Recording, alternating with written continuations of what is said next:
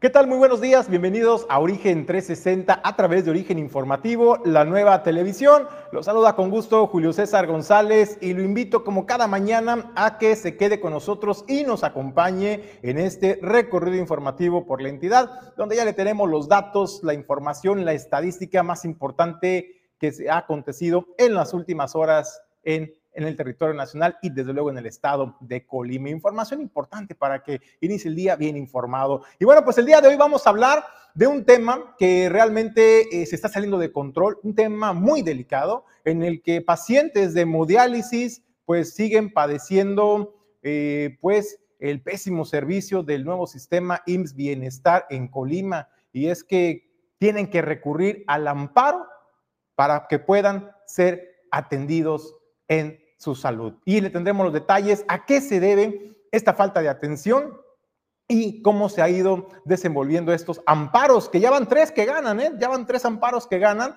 pero eh, pues hay tres pendientes todavía por, por emitir un resolutivo y pues usted sabe, las personas con hemodiálisis tienen que recibir sí o sí su tratamiento porque de ello depende literalmente su vida y de ello le estaremos hablando en unos instantes. Desde luego también en información, el secretario general del Sindicato de Trabajadores al Servicio del Gobierno del Estado, Martín Flores Castañeda, señaló que están en pie de lucha y sabe para qué para que se pague todo el adeudo al sistema de pensiones del Estado de Colima, al IPECOL. ¿Cuánto cree que es el boquete financiero, este agujero negro que sigue absorbiendo los recursos y que va a llegar un momento en que no va a ser suficiente. Se pone en riesgo la estabilidad económica de los trabajadores y de este organismo. El boquete financiero es de más de 1.600 millones de pesos heredados en las administraciones, sí, de Ignacio Peralta Sánchez, alrededor de 400 millones de pesos fue lo que dejó José Ignacio Peralta Sánchez y el resto se divide entre las administraciones de eh, priistas anteriores, como puede ser Mario Anguiano, también Arnoldo Ochoa González en su momento, eh, Silverio Cavazos, Gustavo Vázquez Montes y así hasta llegar a la deuda que se tiene actualmente de más de 1.600 millones. ¿Cómo impacta esto en los trabajadores, bueno, más adelante le tendremos los detalles de acuerdo a lo que informa Martín Flores Castañeda y qué acciones estarán tomando para eh, que el gobierno del estado, pero particularmente el gobierno federal, cumpla con su compromiso que hizo el presidente en su última visita al estado de Colima, de que él ayudaría al sistema de pensiones del estado de Colima. Aquí le tendremos también toda la información y los detalles al respecto. Desde luego también, eh, pues en el municipio de Villa de Álvarez, la alcaldesa Esther Gutiérrez intensifica las labores de bacheo, esto como parte de eh, las acciones de gobierno que se contemplan en los ejes principales de atención eh, en el municipio en la actual administración de Villa de Álvarez. Le diríamos qué vialidades están siendo atendidas para que si usted transita por estas vialidades, como la Pablo Silva, bueno, pues tome sus precauciones, tenga paciencia, porque están trabajando para brindarle mejores servicios, mejores vialidades y sobre todo seguridad en su movilidad urbana. Y desde luego, muy buenas noticias para el estado de Colima, porque llegó ya el doctor Vagón a Colima, estará del 11 de, estará del 20 de julio, disculpe usted, del 20 de julio al 11 de agosto. Brindará más de 40 eh, pruebas de laboratorio, 11 estudios de gabinete y lo mejor es que contará con un vagón quirófano, el único, y se estará estrenando en el estado de Colima. Además, también contará con el vagón de la mujer, que será especializado para la atención a las mujeres en el estado de Colima, detección de cáncer de mama, cervicouterino y todo lo que tenga que ver relacionado con la salud de las mujeres. Bueno, pues hay, hay un vagón especialmente para ustedes. Le diremos la mecánica de cómo usted podrá participar de estos servicios completamente gratuitos en el estado de Colima, en qué municipios estará también, para que usted aparte la fecha y pueda eh, beneficiarse de este programa del doctor Vagón de eh, la Fundación en México. Desde luego también le comento, Eduardo Sánchez, presidente de Coparmex Colima, dio a conocer los resultados más recientes del último cuatrimestre de esta encuesta nacional que se realiza, que es Coparmex Data 2.0. ¿De qué va? De seis rubros que se analizaron. Hoy vamos a tocar dos de ellos, los dos más principales y que preocupan al sector empresarial, que es las inversiones, las facilidades, la confiabilidad del sector empresarial por realizar inversiones en el estado de Colima, pero también en el tema de seguridad, datos reveladores y muy interesantes de cómo se ha ido comportando en estos dos rubros de acuerdo a Data Coparmex Colima y le tendremos los detalles más adelante. Con esto, con esto les digo, eh, a nombre de Jesús Llanos Bonilla, Ulises Quiñones, productor general, Alejandro González, La Pulga, Pedro Ramírez, productor adjunto en controles, yo le digo, comenzamos. Origen 360 es presentado por Grupo Jacesa, dueño del mar Goodward Group International Logistics Services, CIMA Group, Geotrucks Monitoreo Satelital, Grupo Automotriz Flosol, Torrepuerto Manzanillo, Restaurante El Marinero del Hotel Marbella, Holiday Inn Express Manzanillo y Clínica Dental Lobcal. Y bueno, pues en el tema editorial el día de hoy, el que pues se llevó la nota, y no solamente la nota de 8 a nivel nacional, sino a nivel internacional, y esto ha empezado a llamar la atención de organismos en derechos humanos, en transparencia, en combate de corrupción. Bueno, a nivel internacional, pues fue el presidente, el expresidente del Partido Acción Nacional de México, Felipe Calderón Hinojosa. Y es que en una entrevista que le hicieron, eh, pues en España, en Madrid, Ahí le preguntaron al presidente sobre los comicios del 2024, de cómo los veía el comportamiento, un tema muy sensible que va a incidir sin duda alguna en las elecciones del 2024, es el tema de la inseguridad en el país. Bueno, pues al respecto, el presidente de la, el de la República, Felipe Calderón, pues sin tapujos, sin simulaciones, sin suavizar, afirmó, afirmó categóricamente que el crimen organizado va a meter sus manos en las elecciones del 2024. Así lo señaló el expresidente y es que señaló también que ya intervino incluso en las elecciones locales del 2021 y que esto afirmó ya están interviniendo, auspiciando y propiciando, señala, no sé si financiando, pero el crimen organizado está presente en la política en nuestro país. Desde el 2021, la primera incursión, asegura el presidente, se dio con las elecciones locales y hoy no descarta y lo da por hecho que estarán interviniendo en las elecciones del 2024. ¿Y sabe qué más dijo? Estarán interviniendo el crimen organizado a favor del movimiento de regeneración nacional, así lo dijo.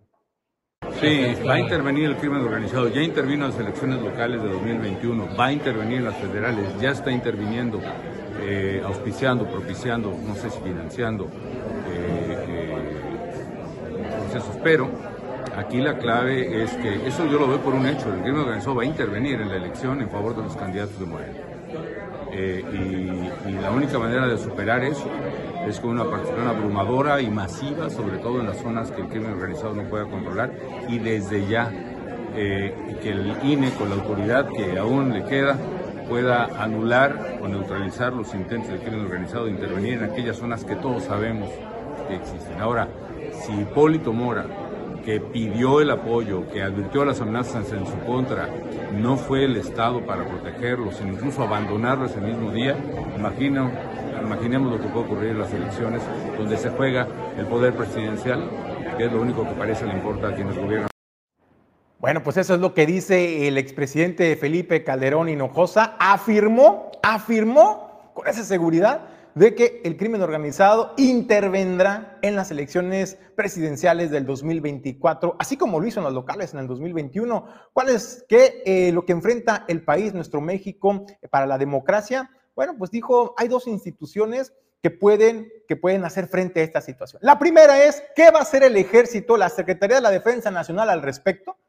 Cuando estos grupos criminales irrumpan en aquellas entidades que aseguraba el presidente, el expresidente Felipe Calderón, las tienen plenamente identificadas, cuáles son las zonas calientes, las zonas rojas de inseguridad, en donde eh, comicios tras comicios siempre hay conflictos, robo de urnas, incendio de urnas, eh, pues todo este tipo de situaciones que no abonan a la democracia. Bueno, pues dijo el presidente ¿Qué va a hacer la Secretaría de la Defensa Nacional y el Ejército Mexicano para que se garantice unas elecciones limpias, unas elecciones transparentes y sobre todo que se garantice que el crimen organizado se va a mantener al margen al margen de los comicios del 2024. Pero ¿sabe también cuál fue el otro organismo que mencionó el expresidente y que dijo tiene que ser garante de la transparencia y que cuando se detecte algún acto ilegal que ponga en duda la credibilidad, que ponga en duda la democracia de las elecciones, puede intervenir con mano firme Aún con la poca autoridad que le queda, así lo dijo el presidente, pues es el Instituto Nacional Electoral, dijo, esos son los dos organismos que pueden, que pueden hacer la diferencia, pero particularmente habló de la responsabilidad ciudadana. La única manera, dijo el, el expresidente, de que se pueda atender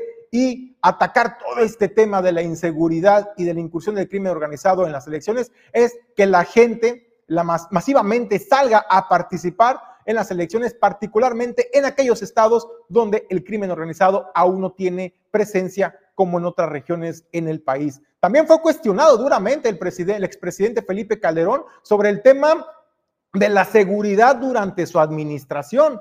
Ahí, pues, confirmó que su administración ha sido la única que ha sido capaz y que ha tenido el compromiso de enfrentar al crimen organizado de manera frontal y señalaba el presidente el expresidente Felipe Calderón. Eso, eso no se puede poner en tela de juicio porque si una administración federal atacó o eh, combatió de frente al crimen organizado, esa fue la administración de Felipe Calderón. Así lo dijo él. La mejor opinión la tiene usted. Déjenos sus comentarios. ¿Qué piensa sobre este, esos señalamientos temerarios? Sí, claro, temerarios que hace el expresidente Felipe Calderón Hinojosa, señalando la relación que pudiera existir entre grupos de criminales de grupos delictivos con el movimiento de regeneración nacional. Desde luego le digo, todo este tema ha empezado también a llamar la atención de, eh, pues internacionalmente, de organismos internacionales de derechos humanos, de democracia, de eh, impartición de justicia por la democracia que se vive hoy en día en nuestro país. La mejor opinión la tiene usted, lo invitamos a que nos deje sus comentarios al respecto. Cima Group 21 años de ofrecer soluciones logísticas en los principales puertos del país. Movilizamos más de un millón de contenedores en el 2022 en diversos puertos de México. Contamos con recinto fiscalizado estratégico, punto de inspección fuera del puerto, más de 70.000 metros cuadrados para maniobras y espacio para más de 225.000 TEUs. Imparables. Cima Group. Grupo Jacesa más de 30 años en Manzanillo. Cuenta con la mejor terminal de carga general de los puertos de México. Terminal de servicios, transporte y servicios aduanales. Si deseas importar o exportar desde Manzanillo, Grupo Jacesa es tu aliado confiable.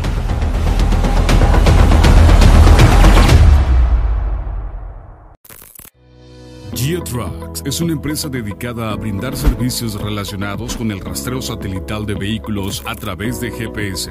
Por más de cinco años, en GeoTrucks nos hemos caracterizado por ofrecer a nuestros clientes soluciones y planes a la medida, sin importar el tamaño de la flotilla o el giro de la empresa. En GeoTrucks entendemos que todos nuestros clientes son prioritarios y para cada uno de ellos tenemos una opción que les ayude a mantener siempre conocimiento de datos exactos que ayuden a medir el rendimiento de sus operaciones. Si estás buscando comprar, rentar o migrar tus equipos GPS, sin lugar a duda, somos tu mejor opción. Capacitaciones, soporte 24/7 y atención de calidad que no encontrarás en ningún otro lado. Por seguridad y para tu tranquilidad, GeoTrucks, tu mejor opción en rastreo satelital.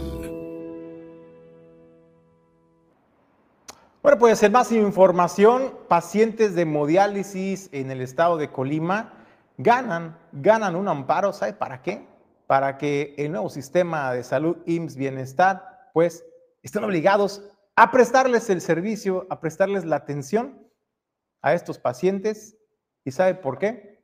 Pues porque no, no se los están dando. Y bueno, esos amparos son tres, los primeros, los primeros tres amparos que se han presentado y ya se presentarán en el transcurso de la semana más amparos precisamente para obligar al sistema IMSS Bienestar a que les suministre les preste este servicio tan vital. Y bueno, al respecto, el abogado, el abogado, el representante eh, de estas personas, Cristian Velasco Milanés, señaló que ya son tres amparos liberados y que además están en vías de eh, meterse tres amparos más, más los que se pueden estar acumulando a lo largo de la semana, porque son muchos pacientes que se han visto afectados. ¿Y sabe por qué?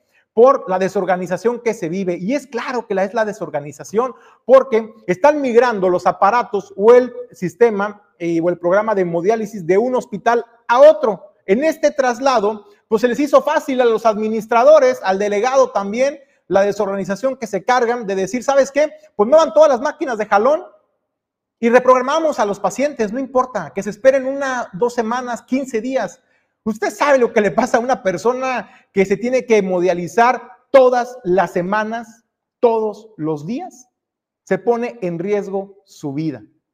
Esa, esa es la, la insensibilidad que hoy se vive en este sistema de salud, al menos aquí en el estado de Colima, comprobado, ¿eh? Comprobado. También es así que tienen que recurrir a amparos para hacer valer un derecho que está garantizado en la Constitución. Bueno, vamos a escuchar a lo que dice el abogado y sobre todo, pues la manera en que seguirán eh, transcurriendo estos amparos, porque dijo, ya hay un precedente, ya será cuestión de trámite, ahora es ir contrarreloj para que los amparos se puedan emitir o liberar de manera oportuna y que las personas que están esperando ser atendidas pues puedan recibir su tratamiento. Si el Instituto Mexicano del Seguro Social, si el IMSS Bienestar no es capaz de garantizar el tratamiento de hemodiálisis a los pacientes, dice el abogado, que lo subroguen a otras clínicas que sí tienen la capacidad, pero que se les preste el servicio a estas familias, a estas personas, para que puedan salvar su vida y que además no les cueste un centavo.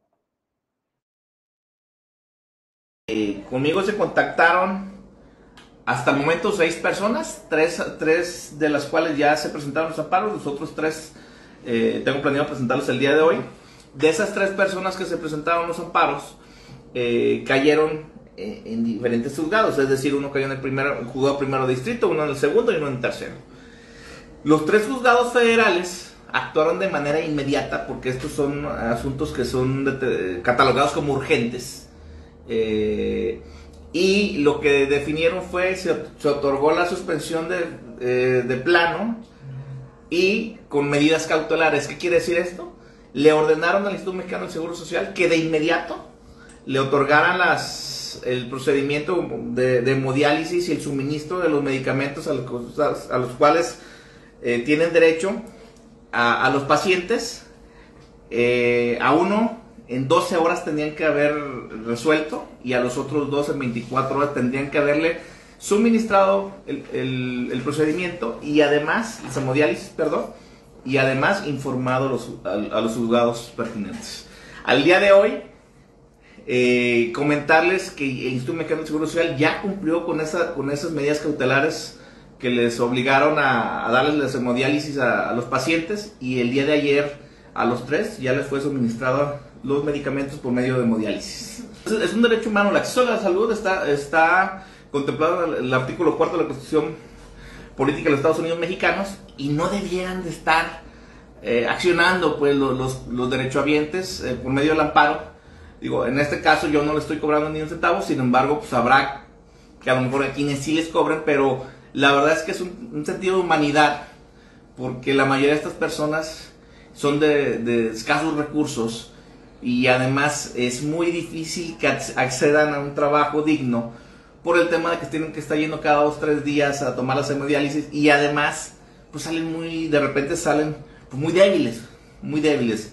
Entonces a estas tres personas que ya amparé eh, hicieron gastos hicieron gastos una eh, dos de ellos son pareja eh, se, han, gastado creo que por sesión 1500 cada uno el otro 1650 entonces es dinero que ellos no tienen que pidieron prestado y otra uno de los conceptos de violación de los amparos fue precisamente que le dieran las hemodiálisis de inmediato y otro, en caso de que no se pudiera, pues que lo subrogaran, que contrataran algunas empresas, que hay, algunas, hay varias empresas aquí en el estado que dan hemodiálisis y que el propio Seguro Social pagara esas sesiones. Vamos a ver si al término del, a la conclusión de los amparos, pues logramos que ese dinero que sí debieron derogar de manera indebida, o erogaron de manera indebida, pues se los...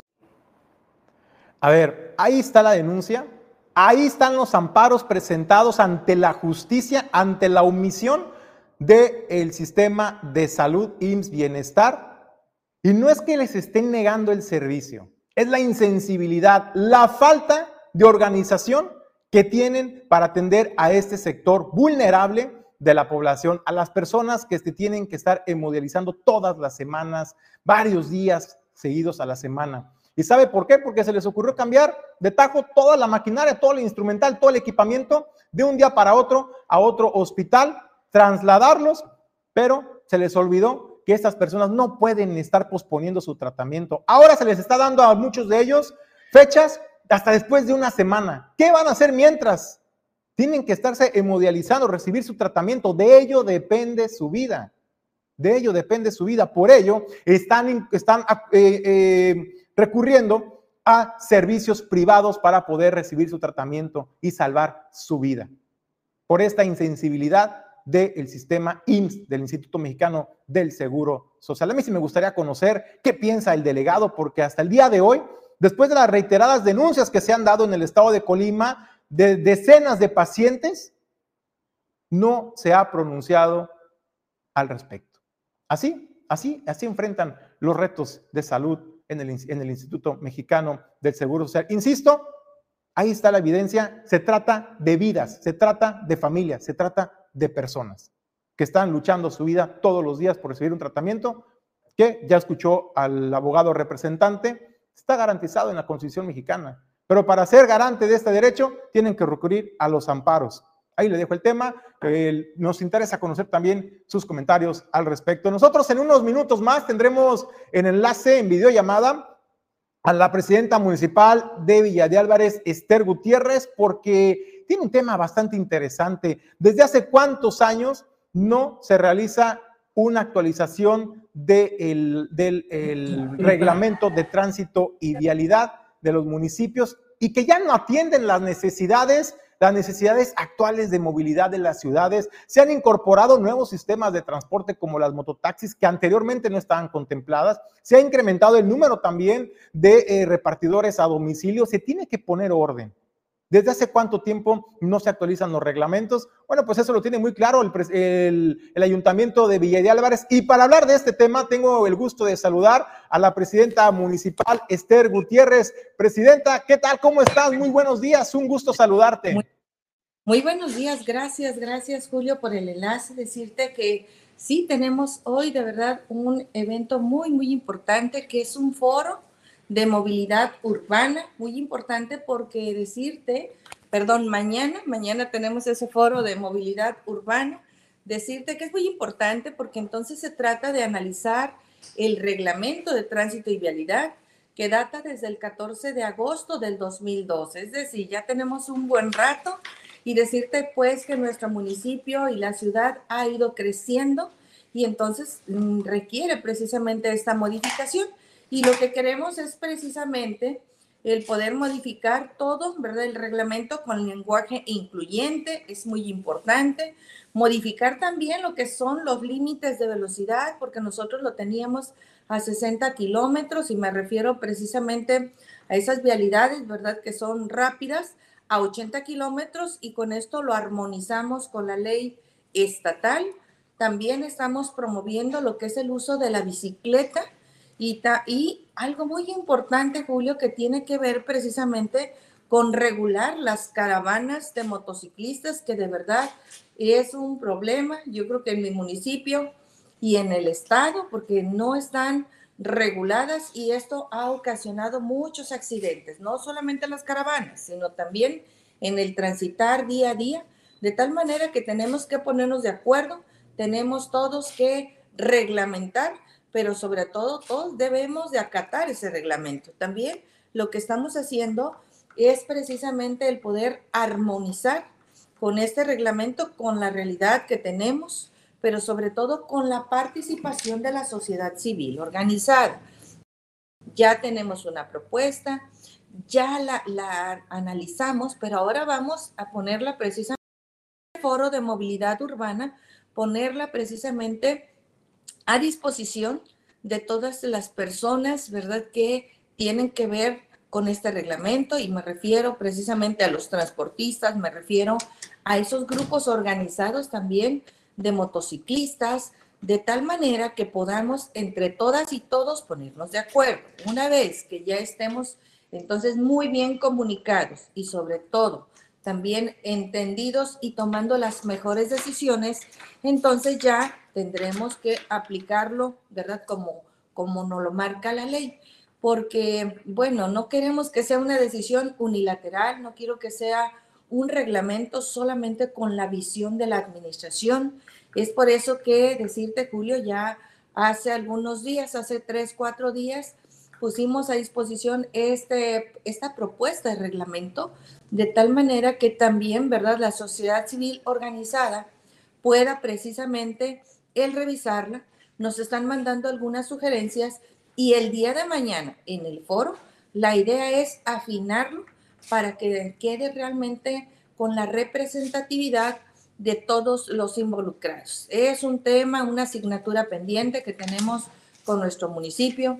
Es un tema muy, muy importante, pero sobre todo un tema que no solamente nos preocupa, sino también nos ocupa. Este foro va a ser, reitero, mañana viernes 7 de julio a las 12 del día en el auditorio de Humanidades del Bachillerato 4 de la Universidad de Colima. Entonces, esto nos permite transitar, reitero, muy bien comunicados con la gente, pero sobre todo socializando este reglamento de tal manera que con las de la sociedad civil más la propuesta que tenemos nosotros como administración, pues entonces, ¿verdad? Lleguemos a los consensos necesarios de tal manera que sea un reglamento que realmente pueda funcionar, pero sobre todo, reitero, que responda a las necesidades que tenemos en la actualidad. El tema de las motocicletas, de, de los motociclistas, de verdad, muy complicado en nuestro municipio y en todo el estado. Es por eso que estamos buscando precisamente el entendimiento, el reglamento, la cercanía con cada uno de esos grupos, de tal manera que podamos, ¿verdad?, transitar con más orden, hay que decirlo así, en nuestro municipio. Oye, Presidenta, lo que vemos es que efectivamente se trata de un foro incluyente. Vemos al transporte colectivo, al transporte público, vemos a repartidores eh, de la ciudad de, de, Villa de Álvarez, vemos también a motociclistas que van a estar participando, grupos de ciclistas también, porque es parte de la movilidad. Y ahora el enfoque es completamente distinto a lo que se venía trabajando años anteriores y que enmarca este reglamento que era priorizar la movilidad pero de los automovilistas, dejando de lado al peatón, dejando de lado a los ciclistas. Me parece que este enfoque meramente eh, ciudadano eh, viene acompañado de un trabajo cultural también de que trabajar en la población. Y preguntarte también, Presidenta, cuánto tiempo se van a estar realizando estos foros. Mañana arranca, pero cuánto tiempo nos va a llevar para poder determinar cuáles van a ser eh, los lineamientos para poder dar paso a un nuevo reglamento que atienda a las necesidades de la ciudad.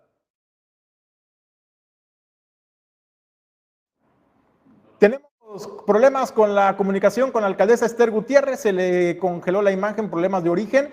Bueno, pues nosotros vamos a retomar en un minuto más esta entrevista para conocer cuánto tiempo va a llevar eh, después de la realización de esta serie de foros, cuánto tiempo va a llevar para poder contar en el municipio de Villa de Álvarez con un reglamento de tránsito, vialidad y movilidad que atienda a las necesidades actuales de este municipio.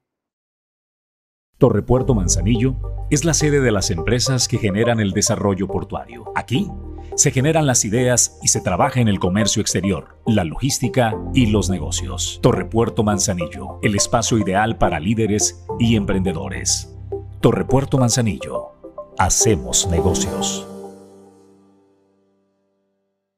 Más de 30 años de experiencia están al servicio de tu salud bucal en Clínica Dental Local el equipo más completo de especialistas en el cuidado de tu salud bucal están aquí, operando el equipo técnico a la vanguardia tecnológica. Clínica Dental Lobcal. En Manzanillo, somos los profesionales.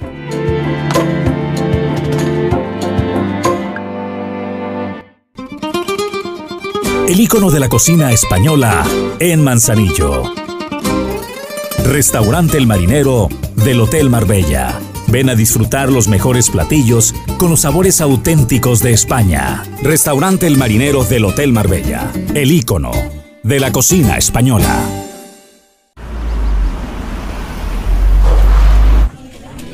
Hoy llegaba el nuevo. Dicen que tiene tanto estilo que diseñadores top le piden consejo. Yo supe que es tan eficiente que puede hacer dos cosas a la vez. Y luego ganó millones en línea vendiendo broches de Catarina.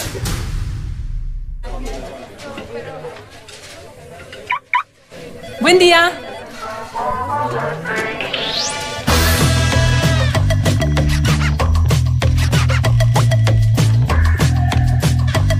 Cuando encuentras diseño deportivo, conectividad total y un motor turbo eficiente, lo haces en el nuevo Chevrolet Onix 2023. Chevrolet Onix dice todo de ti.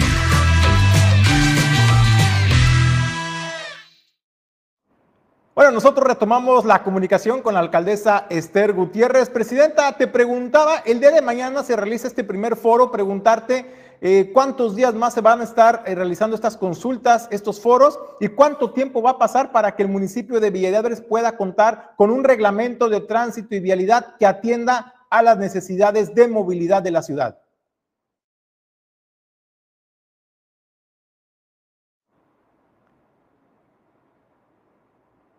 Tenemos problemas con el audio de la presidenta Esther Gutiérrez por fallas de origen con el internet eh, en Villa de Álvarez. Vamos a retomar el tema unos minutos más adelante en lo que podamos contactar otra vez a la presidenta municipal, porque tenemos problemas, problemas de audio, no escuchamos y se ve un poco eh, interrumpida, interrumpida la transmisión. Vamos nosotros a otros temas y regresamos en breve con la alcaldesa Esther Gutiérrez. Y bueno, le comento, a punto, a punto de colapsar el sistema de pensiones del estado de Colima. Así lo dio a conocer el secretario general del Sindicato de Trabajadores al Servicio del Gobierno del Estado, Martín Flores Castañeda. ¿Y sabe por qué?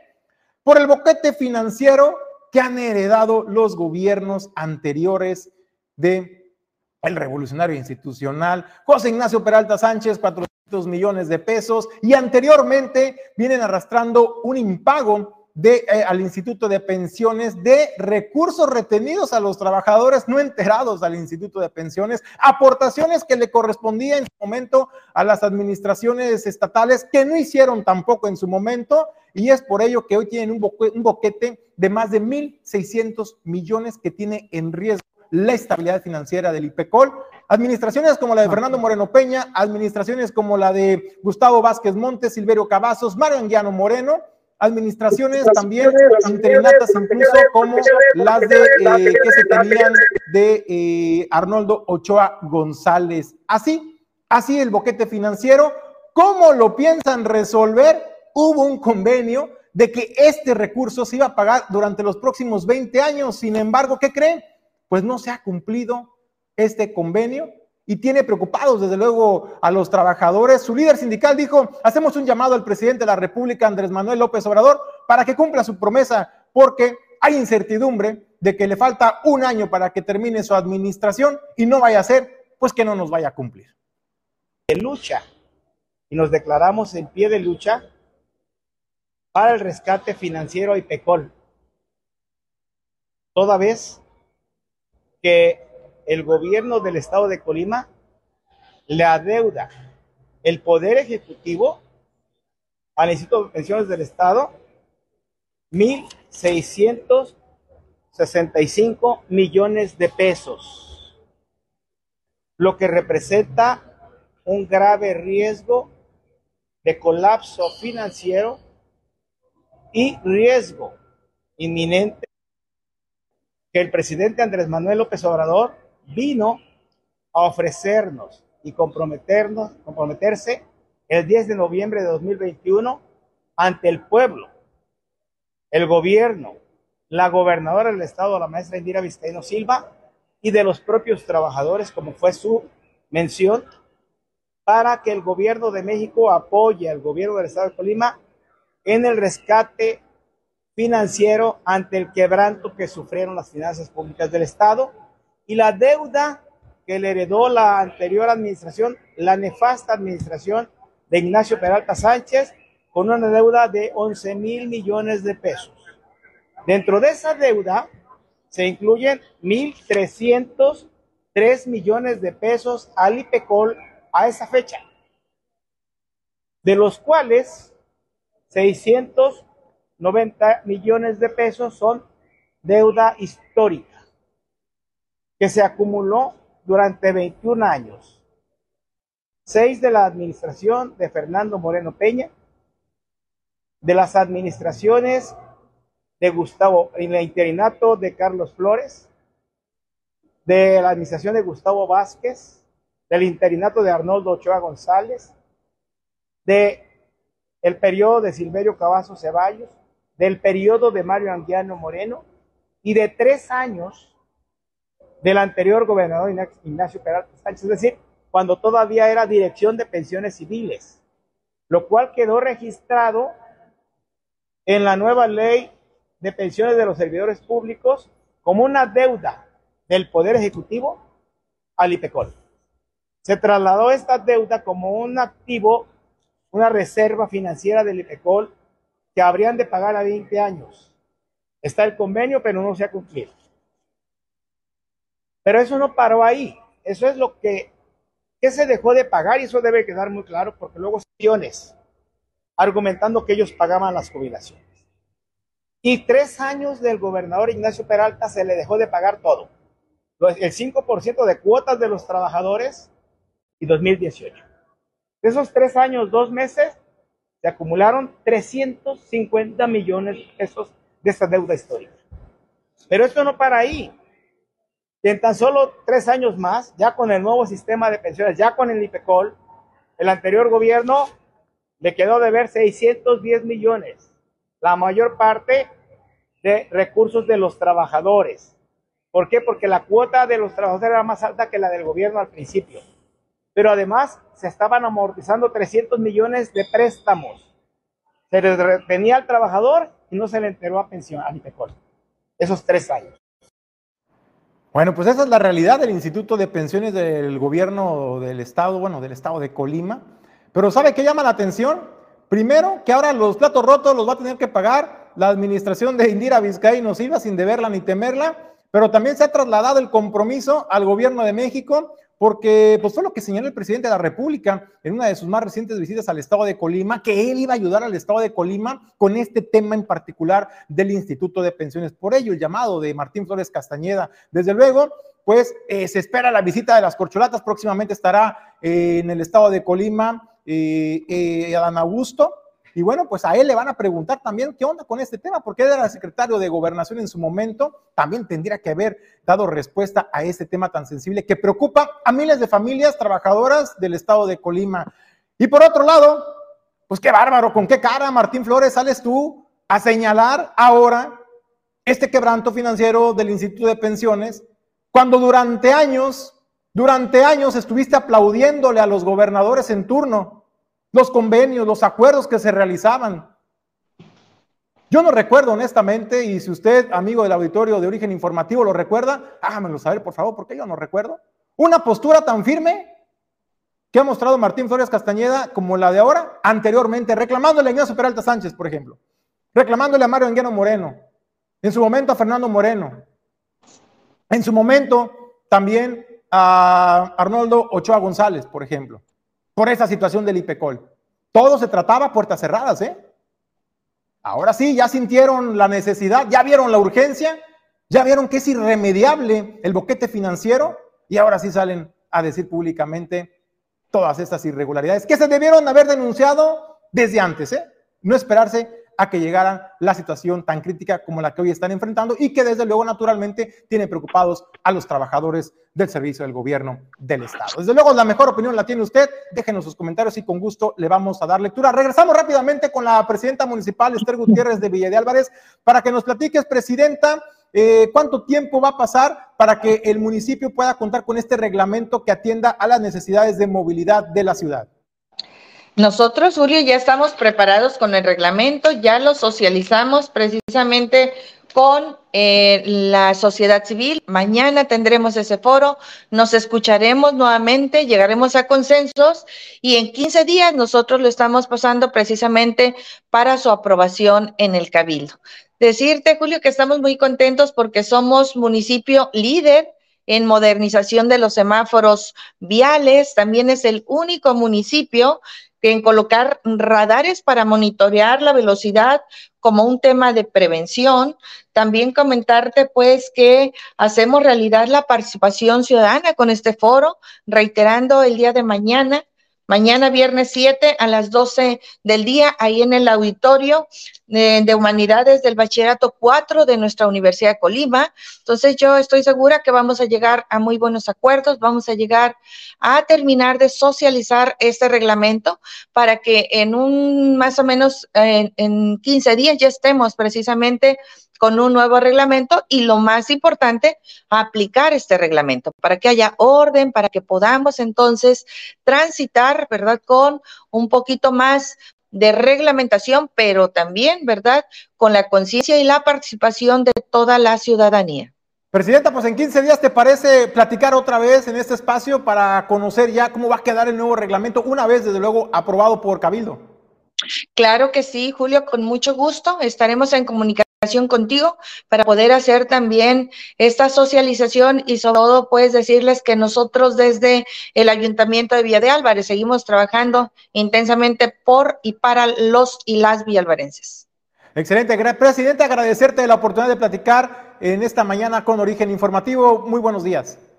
Muy buenos días, muchísimas gracias.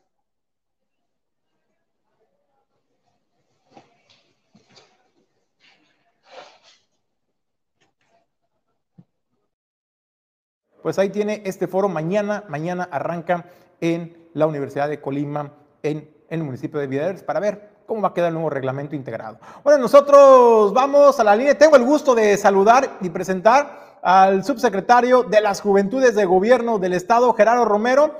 Eh, ahí lo tenemos ya eh, conectado. Subsecretario, oye, pues muy buenas noticias, ¿no? Eh, me parece que un tema importante es el reconocimiento a los jóvenes talentosos, a estos jóvenes que son emprendedores, que son luchadores y activistas sociales en diversas áreas, que destacan en áreas del deporte, de la cultura, de las artes, pero también eh, que han ayudado a mejorar el entorno social, secretario, y en ese sentido, pues hay una convocatoria para todos ellos en reconocimiento.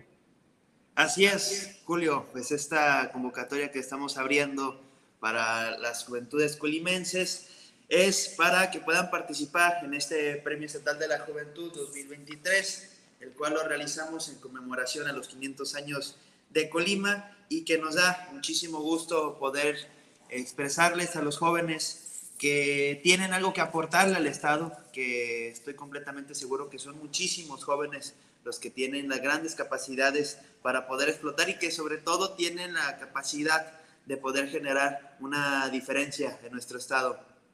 Ahora en esta edición estamos convocando en dos categorías que van a estar eh, en la premiación. Va a ser en diferentes categorías de edad. ¿Por qué? Porque queremos que tengan, ahora sí, igualdad de condiciones, tengan la oportunidad jóvenes, más jóvenes, para poder participar y poder ganarse estos premios. La primera categoría va a ser de 12 a 17 años y la segunda de 18 a 29 años. Esa para que puedan participar en las diferentes distinciones que vamos a estar haciendo, que como bien dices van a ser tanto de educación como actividades deportivas, actividades de voluntariado y diferentes más que van a poder competir y para poder ser parte de este Premio Estatal de la Juventud, en donde buscamos premiar esas juventudes que puedan tener algo que aportarle. Y algo muy importante también, que es importante que queremos remarcar aquí en este premio, es que después de un diálogo que tuvimos con diferentes ganadoras y ganadores de anteriores ediciones del Premio Estatal de la Juventud, es que hemos llegado a una nueva convocatoria en donde podemos apreciar diferentes situaciones entre ellas es, lo de la edad, que van a haber dos categorías, y qué parte de lo que se les estará pidiendo a los jóvenes y a las jóvenes para poder participar es que puedan generar un proyecto. Puede ser desde taller, conferencias, algún programa que se pueda estar realizando en beneficio de las juventudes del Estado, todo con la intención de poder generar un compromiso entre las juventudes, ya que, ya que pues, si tienen cierto liderazgo en un tema, creo que es importante que ese conocimiento que, tienen, que tienen lo puedan trasladar al beneficio de la sociedad colimense y que podamos generar ese vínculo para tener ese cambio de mentalidad que si bien si es un premio individual y que se puede llevar los jóvenes, creo que también es importante que nuestros conocimientos y habilidades que tengamos en diferentes áreas lo podamos trasladar siempre en apoyo de la comunidad. Oye, secretario, ¿hasta cuándo tienen los jóvenes para anotarse, para inscribirse y postularse a este premio estatal de la juventud? Casi no te escucho, Julio. Tengo unas problemitas ahí con... sí, te, te preguntaba, secretario, ¿qué fecha es la fecha límite que tienen los jóvenes para poder postularse a este premio estatal de la juventud? ¿Cuál es la fecha fatal para que se puedan inscribir? Claro, tienen hasta este 21 de julio de este año para que se puedan inscribir. Vamos a estar haciendo una gira completa en los 10 municipios para poder abarcar la mayor cantidad de jóvenes que puedan estar interesados e interesadas y vamos a estar con las puertas abiertas para poder recibir sus registros. Oye, por ejemplo, los jóvenes en el puerto de Manzanillo, en la zona de costa, que están alejados, eh, digamos, de la capital del estado, ¿a dónde pueden llevar su documentación? ¿Lo pueden hacer llegar vía electrónica? ¿Cómo pueden eh, agilizar este proceso, secretario? Claro, eh, lo que estamos haciendo es, pueden encontrar la convocatoria en las diferentes redes sociales del gobierno del estado, como de la Subsecretaría de las Juventudes, como también la página de nuestra gobernadora Indira Vizcaíno y también páginas oficiales del gobierno del estado en donde puedan encontrar esta convocatoria. Va a haber unos links de registro en donde van a poder meter toda su información y también van a tener eh, a la mano los diferentes eh, documentos que se van a requerir para que puedan completar su registro. Pero todo está en línea, no necesitan venir hasta la capital del estado, lo pueden realizar desde la comodidad de su casa. Perfecto, subsecretario, pues agradecerte la oportunidad de platicar esta mañana en Origen Informativo. ¿Algo que quieras agregar al auditorio? Claro, pues que se animen las y los jóvenes y si también si conocen jóvenes que puedan estar en esa convocatoria, inscríbalos. Creo que es importante poder reconocer el gran talento que tienen las juventudes colimenses y que sobre todo podamos mostrarle a todo el país que Colima tiene jóvenes preparados y que están dispuestos a tomar eh, liderazgo ya de una vez con sus habilidades y capacidades, que tenemos jóvenes increíbles en este estado. Secretario, agradecerte, agradecerte la oportunidad de charlar esta mañana en Origen Informativo. Muy buenos días. Gracias, Julio, que estés bien. Todo inicia con el sueño de conectar el mundo por mar, aire y tierra. Dueño del mar Goodward Group, más de 80 años de ser el operador logístico que te conecta al mundo.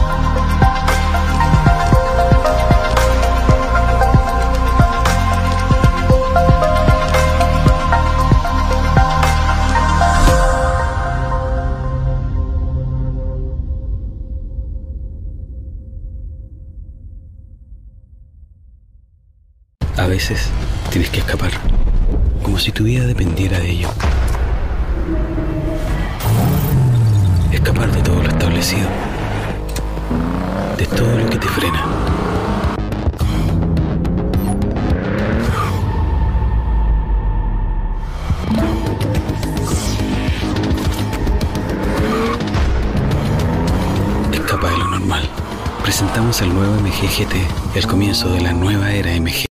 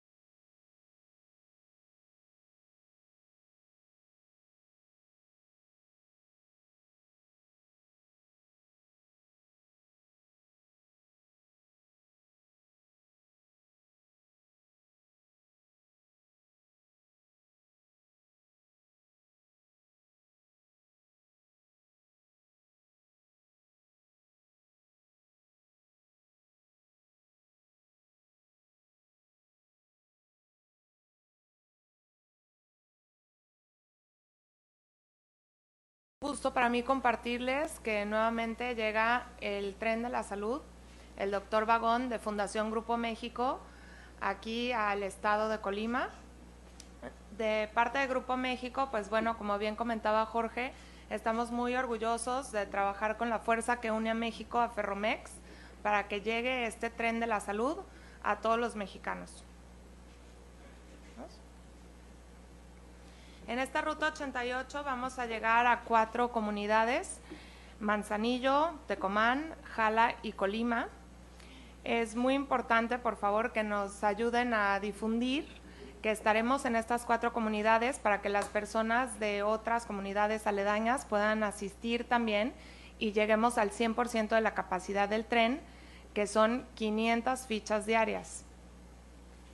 ¿Sí vamos a la que sigue? Aquí lo vemos, son 500 fichas diarias, muy importante que nos ayuden a difundir también que las fichas se entregan a partir de las 6 de la mañana.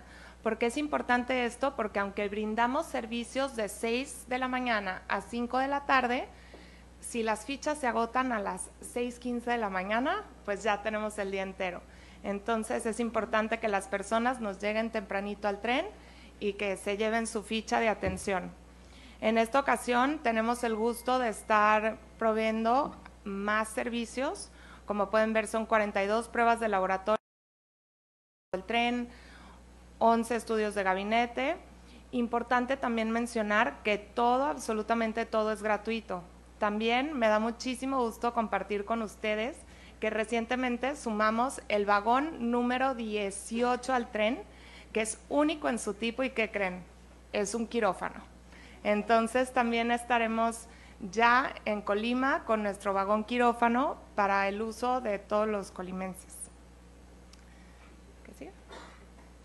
Y bueno, por si fuera poco, aparte de brindar servicios de salud, cuando se mete el sol, terminamos los servicios de salud e inicia nuestro cinevagón. Bueno, pues ahí está, del 20 de julio al 11 de agosto, doctor Vagón en Tecomán, en Manzanillo también y en Jala, para que pues, las familias puedan acudir y eh, aprovechar, aprovechar estos servicios de salud y médicos completamente gratuitos desde pediatría hasta geriatría.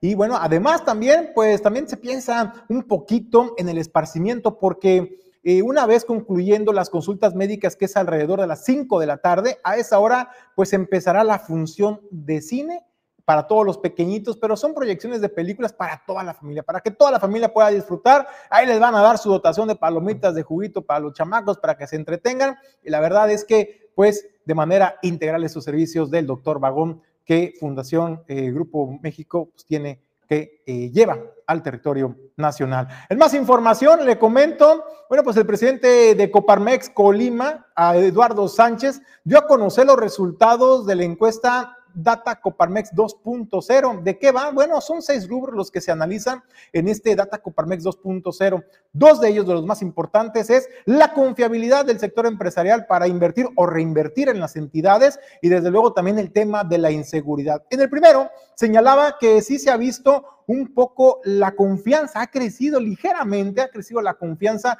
del sector empresarial, particularmente en el estado de Colima, aterrizándola a nuestra entidad eh, para poder hacer inversiones o reinversiones en, la, en el estado de Colima. Pero también en el tema de inseguridad, dijo, pues seguimos con los mismos indicadores de la última encuesta del último cuatrimestre del 2022, donde pues sigue, sigue eh, impactando de manera negativa, de manera importante el índice delictivo, los robos, los asaltos y también las extorsiones al sector empresarial. Así lo dijo.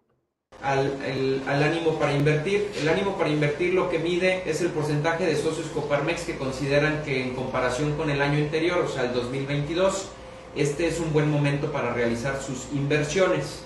Este indicador tuvo un incremento de 1.4 puntos a nivel nacional eh, no es la excepción en el indicador local, a continuación les voy a poner el comparativo. Eh, y bueno, pues esto refleja que el sector productivo con los eh, acontecimientos del nearshoring, con los acontecimientos del arranque de año, siempre se arranca con un espíritu más elevado hacia propiciar las inversiones. En cuanto al comparativo, hay que mencionar que Colima se posiciona en el lugar número 19 a nivel nacional, de ánimo para invertir, obteniendo 51.8 de los empresarios en Colima creen que eh, es un buen momento para realizar una inversión. Eh, vemos que estamos en parte de la muy, muy cerca de la media nacional que se sitúa en el 53.4 pero todavía pues en un lugar pues por debajo de la, de la mitad de los estados que sí consideran un ánimo más elevado para invertir en otras regiones del país. Destacar el ánimo que presenta Querétaro, Yucatán, por arriba del 60%. Bueno, eso es en lo, que en lo que se refiere a las inversiones, la confiabilidad, ¿no? Eh, para que el sector empresarial invierta en el estado de Colima. El segundo apartado, que es uno de los importantes también que se, atendieron en esta encuesta nacional eh, Data Coparmex 2.0, es el tema de la inseguridad. Ahí señaló que los números se mantienen muy similares a la última encuesta realizada en el último cuatrimestre del 2022 y esto es lo que señala el presidente de Coparmex Colima. Siguiente indicador, que es el de más seguridad. Este indicador mide eh, cuáles de las empresas socias han sido víctimas de algún delito en el último año. Eh, este indicador se ha mantenido pues muy, eh, muy parejo en las últimas mediciones, como lo podrán ver en el histórico que estamos presentando. En, este, en esta medición se sitúa en un 51.2, lo que continúa en este resultado de que una de cada dos empresas han sido víctimas de algún delito. Eh, vemos que hubo un incremento en la última medición que hicimos en el último cuatrimestre del 2022 veíamos que el 46.9 hoy vemos que está por arriba ya del, 50, del 51% eh, ¿qué lugar ocupa Colima? Colima está en el lugar número 18 ¿sí? en el que el 56.6% de las empresas en Colima eh, socias de Coparmex han sido víctimas de algún delito eh, perdón, no sé si pasamos a la siguiente. Eh, ¿De qué tipo de delitos? Data Coparmex se da la tarea de revisar cuáles son los delitos que han tenido mayor impacto en las empresas socias de Coparmex.